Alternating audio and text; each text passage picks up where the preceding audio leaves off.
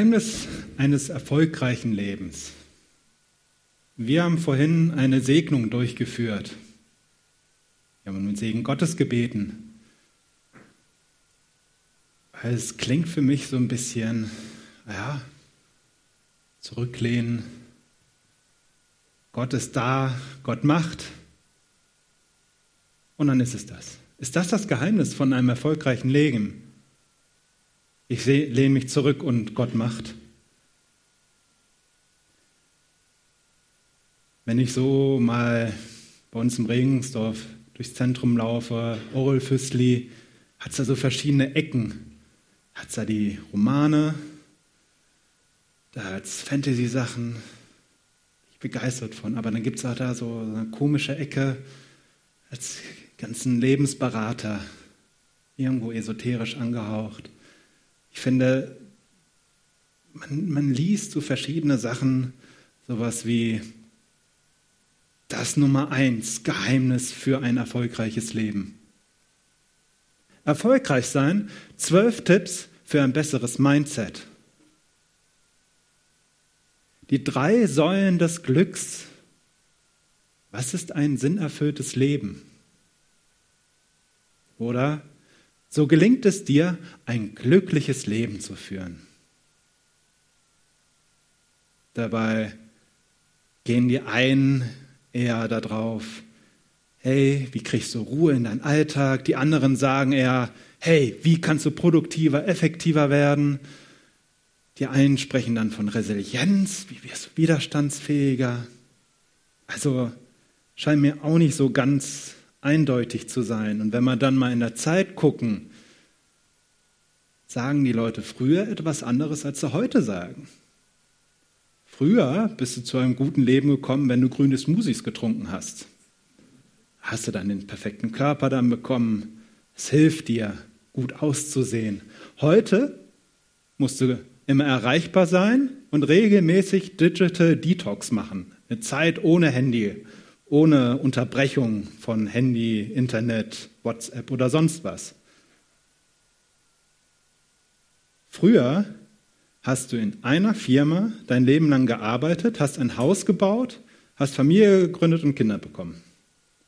Heute ist es eher so, dass du alle paar Jahre den Arbeitsplatz wechselst, damit du Arbeitserfahrung sammelst, neu weiter aufsteigen kannst kannst dich entscheiden, ob du Familie möchtest oder nicht, ob du ein Kind bekommen möchtest und wie und ob du das mit deiner Karriere vereinbarst. Und das ist dann der Garant für ein erfolgreiches Leben. Und wir leben auch in einer globalisierten Welt und merken auch, dass das total kulturabhängig ist. Das alles beeinflusst sich gegenseitig und wir fangen an zu diskutieren. Die einen bringen eher das rein, ich bringe noch das. Was ist denn jetzt richtig? Es wäre doch gut, eine Referenz zu haben, damit wir doch endlich mal sagen können, so, nicht anders, jetzt wissen wir es. Das ist jetzt der Weg zu gehen. Wir Christen, wir sagen, wir haben eine Referenz, die Bibel, wo wir Werte draus ziehen, wo wir sagen können, da, da geht's lang. Sagen Gott, wir verweisen auf Gott. Also lass uns doch mal schauen, was die Bibel dann zu sagen hat.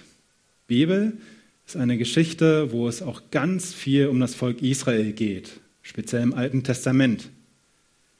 Gott hat das Volk ausgesucht, um auf der Erde dort anwesend zu sein und ähm, dort mit den Leuten unterwegs zu sein und seinen Segen auch zu geben.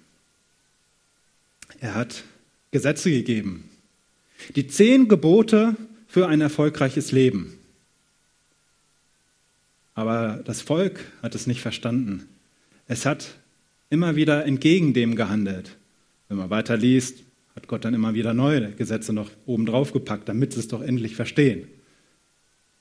Nee, sie haben sich für einen König entschieden, was Gott auch nicht wollte.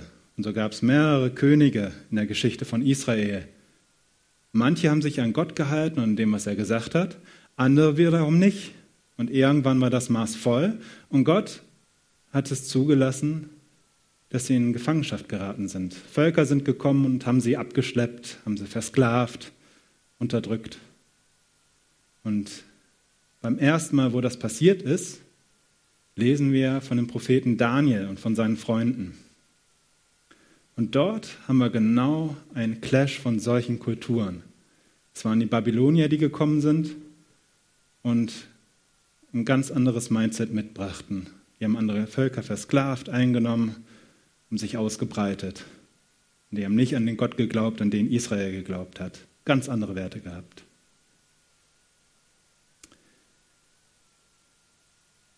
Und wenn man sich dann mal so die Geschichte von Daniel mal durchliest, liest man nicht unbedingt was davon, dass Daniel versklavt wurde, ein schlechtes Leben gehabt hat. Wir lesen etwas davon, dass der in den königlichen Dienst hochgehoben wurde. Er hat unterm König gearbeitet. Weiter später lesen wir, dass er und seine Freunde Statthalter über die Provinz Babylon wurden, also von der Zentralprovinz, von, von der herrschenden Nation dort. Und sie wurden Vorgesetzte für die Weisen, für die Berater Babylons. Also die hatten schon Berater und davon waren die dann noch die Obersten. Und später noch gab es eine noch höhere Ehrenstellung, noch eine höhere Machtstellung für Daniel und seine Freunde. Insgesamt waren es, meine ich, drei Könige, die aus Babylon kamen, die Daniel erlebt hat. Und später kam das Perserreich mit einem neuen König. Und selbst da heißt es, dass Daniel ein einflussreicher Mann gewesen ist. Da stellt sich dann doch die Frage, wieso war Daniel so erfolgreich?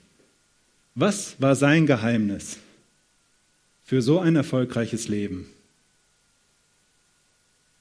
Hat er sie irgendwie überzeugen können?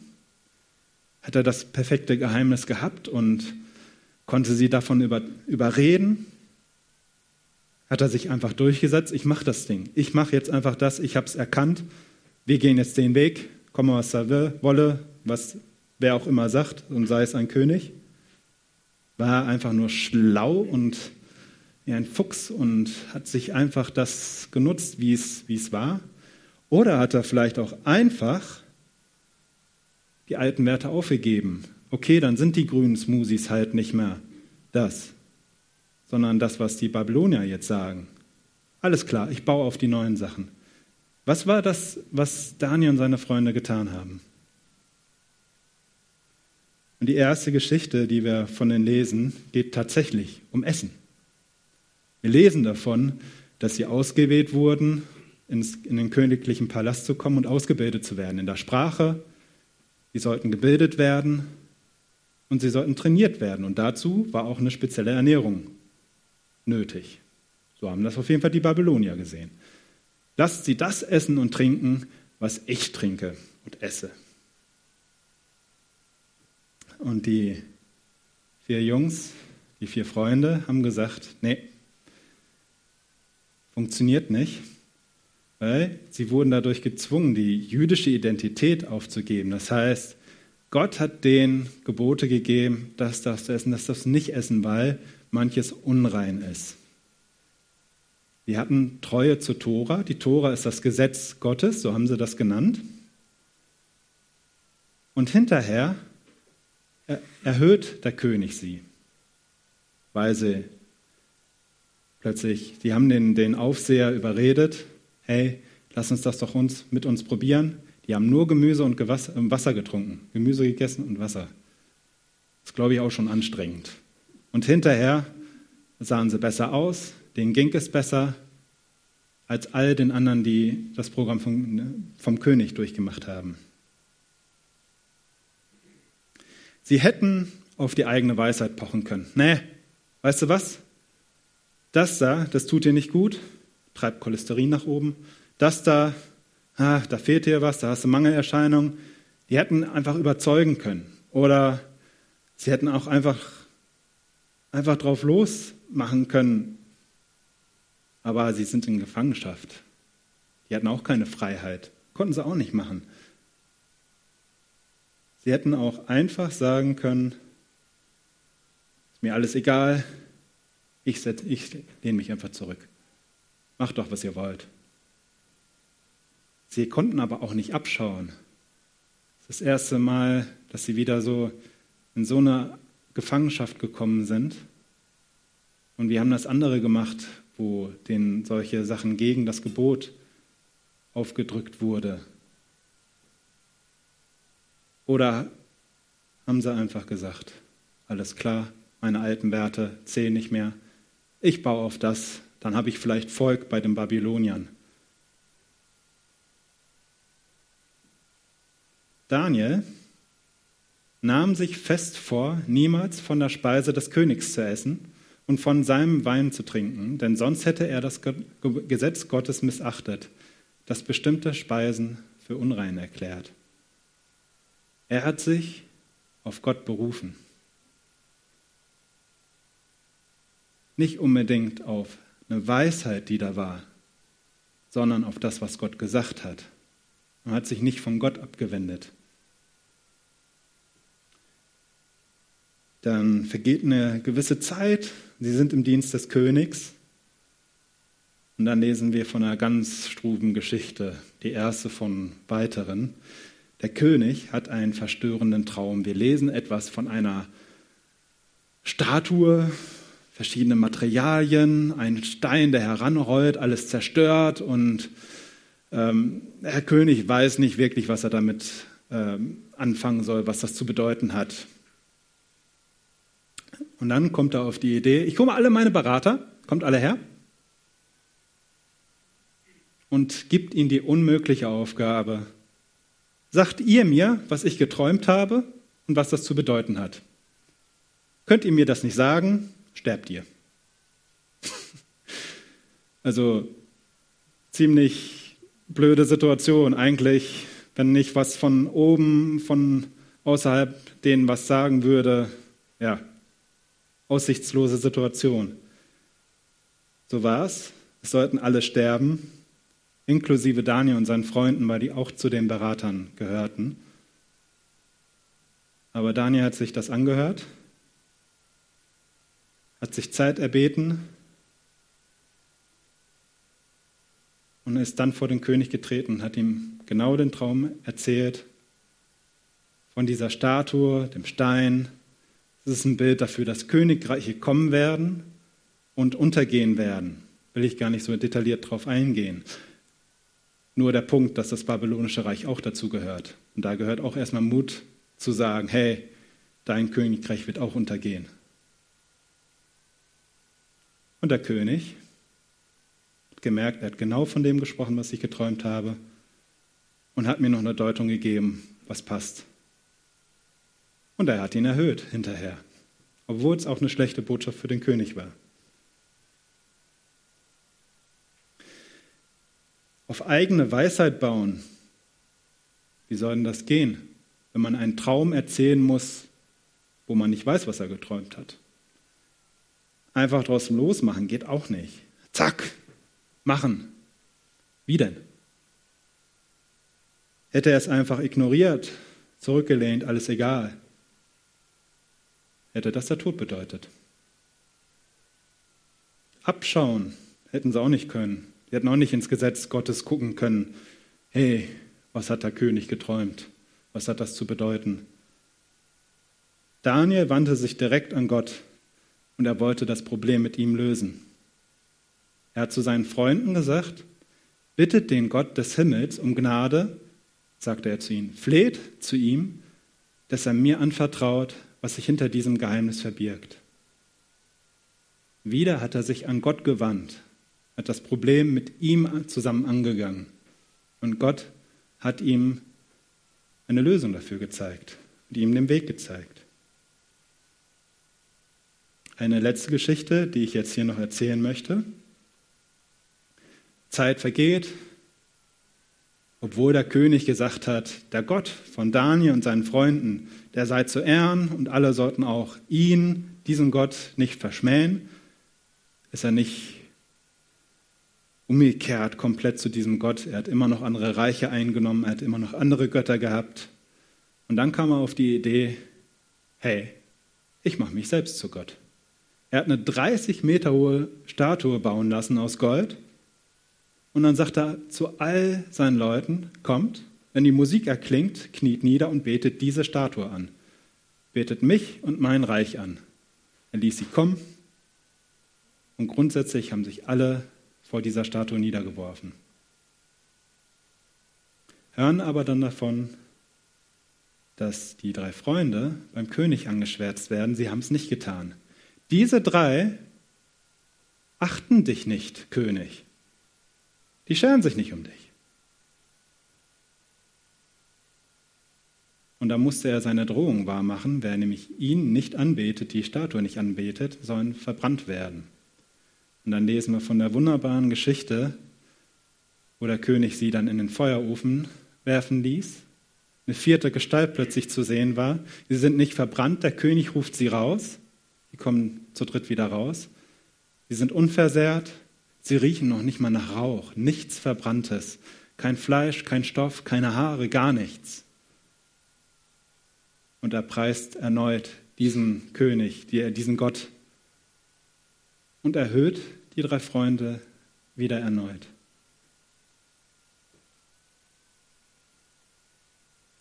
Sie hätten auch kommen können und sagen können, hey, das, was du da tust, ist, ist dumm.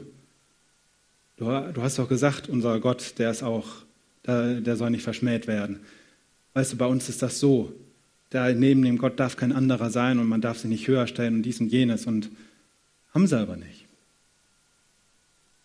Sie hätten es einfach ignorieren können und äh, einfach zurücklehnen. Scheißegal, Einstellung. Ja, hätte wahrscheinlich wirklich den Tod bedeutet.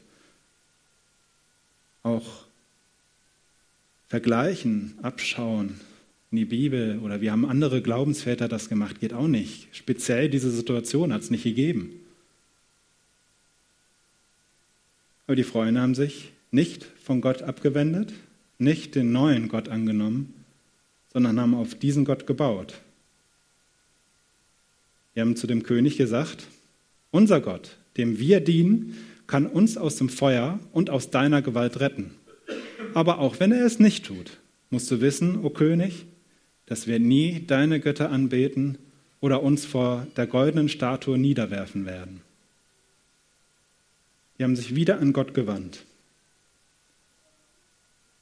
haben wieder auf Gott vertraut sind das Problem mit Gott zusammen angegangen. Es sind beeindruckende Geschichten. Und wir lesen später noch mehr solche Geschichten. Von der Löwengrube ist noch eine bekannte Geschichte von Daniel, wo sie gerettet wurden. Lesen auch noch weiter von abstrusen Visionen und Träumen. Aber wir merken, Daniel und seine drei Freunde, die wurden verschiedenen mit verschiedenen Herausforderungen konfrontiert. Zum einen war es ein neuer Zeitgeist. Hey, nicht mehr der grüne Smoothie, der Wein und das, was ich zu essen habe, das sollt ihr essen. Aber auch abgesehen von dem, was Erfolg und sowas verspricht, haben sie auch neue Werte vorgesetzt bekommen. Nicht mehr dein Gott, der König ist dein Gott. Und sie haben unmögliche Aufgaben bekommen. Aufgaben, die es vorher und auch später nicht mehr gab. Erzähl mir einen Traum, den ich geträumt habe. Ja, wie soll man das wissen? Sie konnten nicht vergleichen, wie haben das andere gemacht. Konnten nicht auf das Gesetz Gottes zurückgreifen bei all den Sachen, auf Erfahrungen, Sie haben sich immer wieder an Gott gewandt und sind diese Herausforderungen, wie sie gekommen sind, mit ihm zusammen angegangen. Nachdem wir jetzt sogar schon 2000 Jahre Kirchengeschichte haben und dann noch mal ein paar Tausende vor Jesus Theologie und Auseinandersetzen mit dem haben oder auch die Wissenschaft haben, kann man doch heute heute sagen, ja, ist doch logisch, dass der grüne Smoothie dir nicht einen perfekten Körper gibt. Haben wir doch jetzt alles erforscht. Aber es ist im Gegenteil so. Wir sind immer noch nicht glücklich, wir haben immer noch kein perfektes Leben. Im Gegensatz ist es so, dass das weitere Wissen, das Erforschen eigentlich nur noch mehr Probleme hervorruft, natürlich auch Gutes. Aber die Fragen und Herausforderungen werden immer komplexer. Wenn wir dann zum Beispiel überlegen, ab wann entsteht Leben? Wenn das Kind rauskommt oder wenn ganz, der Körper ganz entwickelt ist oder wenn das Gehirn entwickelt ist, muss man sich fragen, wenn man über Abtreibung nachdenkt, ab wann tötet man einen Menschen? Es gibt keine eindeutige Antwort. Es ist komplexer. Oder wenn wir uns die Gehirnforschung angucken, haben wir die Herausforderung, zum Beispiel beim Organspenden, ja, das soll erst passieren, wenn der Mensch gestorben ist, direkt danach, aber ab wann ist ein Mensch denn tot? Man weiß, wenn die Pumpe nicht mehr funktioniert, kann das Gehirn noch funktionieren. Es sind schwere Fragen, ab wann ist ein Mensch tot? Und die Bibel gibt da keine einfache Antwort. Es gibt humane Methoden der Sterbehilfe. Ist es ethisch richtig, auf eine angenehme Art und Weise sich das Leben zu nehmen? Ja oder nein? Man kann sehr viel diskutieren und ich möchte keine fertige Antwort dafür liefern, sondern nur das aufzeigen. Es ist komplex, es ist herausfordernd. Und wenn wir uns das bei Daniel angucken, der hat auch komplexe Sachen gehabt. Der hat Herausforderungen gehabt, wo er nicht wusste, wie genau soll man die jetzt angehen.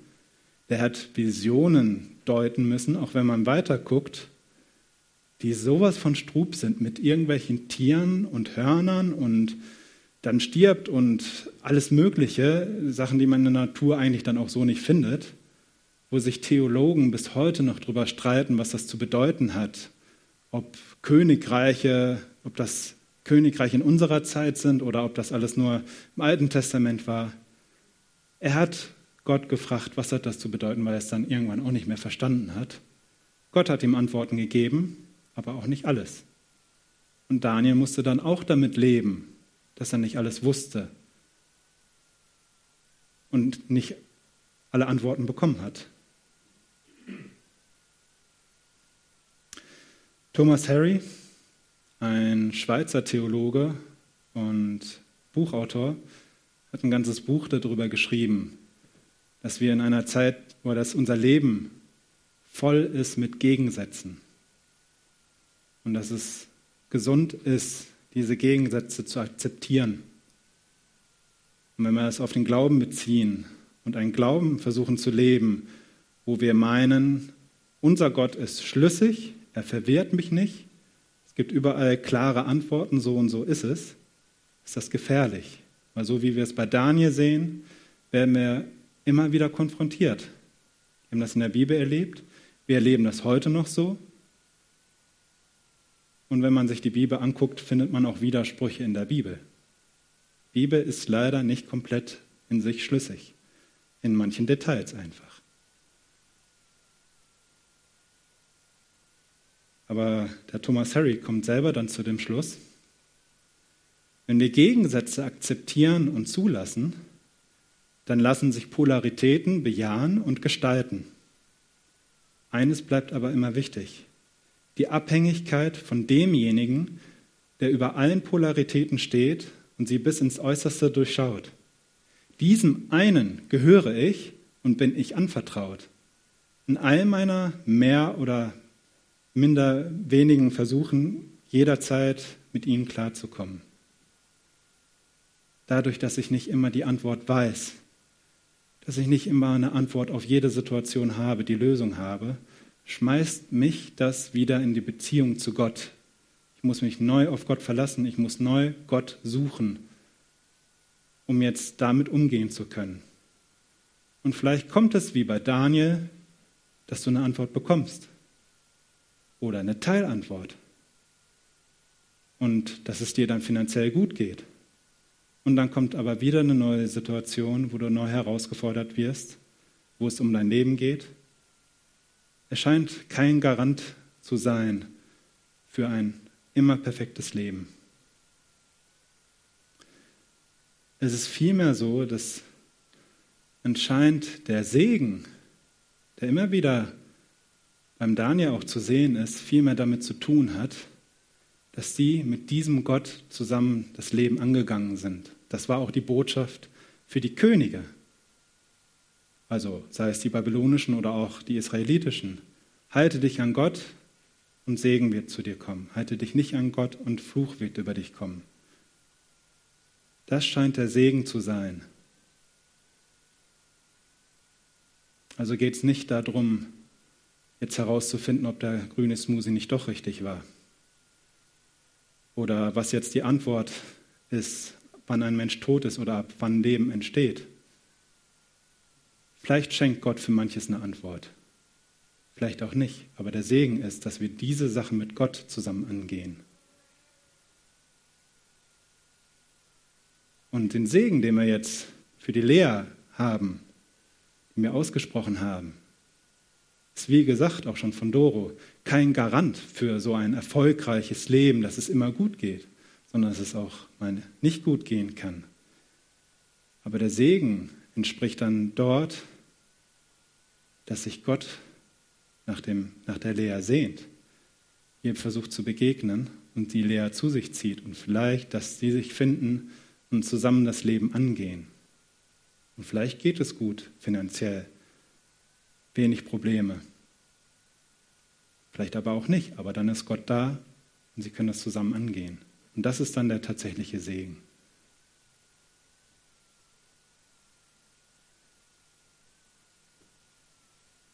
Und das ist auch das große Problem, die große Geschichte, die Gott mit dem Menschen hat, dass ein Bruch ist. Der Mensch kann nicht mehr in der Gemeinschaft mit Gott zusammen leben. Das lesen wir am Anfang der Bibel. Und Gottes Heilsplan, Gottes Weg ist über die Jahrhunderte und Jahrtausende weg, diese Gemeinschaft wieder möglich zu machen. Er hat, er hat seinen Sohn auf die Erde geschickt, das haben wir gerade an Ostern auch gefeiert und nochmal da dem gedacht. Er ist gestorben für uns, für unsere Schuld, die uns von Gott fernhält, weil wir da nicht mehr bestehen können. Und heute können wir das annehmen und wieder in die Gemeinschaft Gottes kommen. Also den Segen Gottes dann auch erleben und genießen, indem wir mit ihm Gemeinschaft haben, das Leben angehen.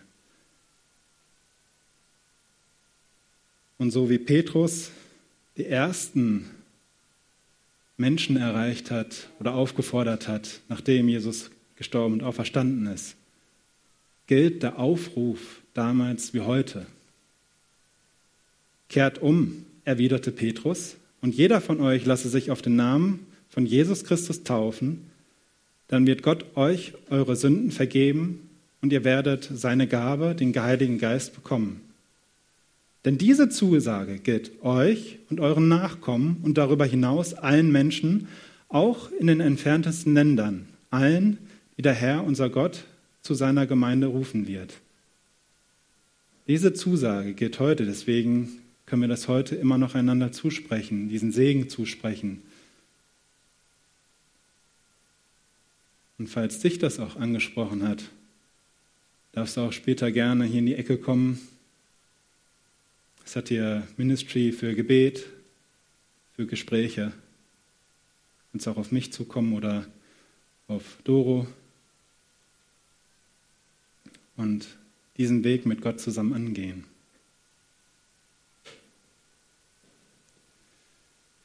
Herr Jesus, vielen Dank.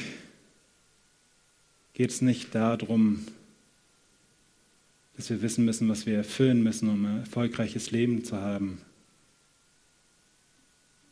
sondern dürfen wir das Leben mit dir angehen und auch mal Sachen einfach still akzeptieren können, wo wir Sachen nicht verstehen. Danke gibst du immer wieder Antworten. Läufst du diesen Weg mit uns, gehst die Herausforderung an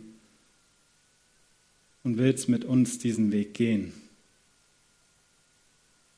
Dank dir, dass du durch Jesus wirklich den Weg wieder freigemacht hast zu dir, dass dein Heiliger Geist zu uns kommen kann wir durch ihn Gemeinschaft mit dir haben, die Herausforderungen mit dir zusammen angehen können. Danke, lässt uns Sachen erkennen. Tu es uns immer wieder Gutes. Und solange auch immer wieder Herausforderndes kommt, du bleibst immer noch bei uns. Das ist echt ein Geheimnis. Vielen Dank dir dafür. Amen.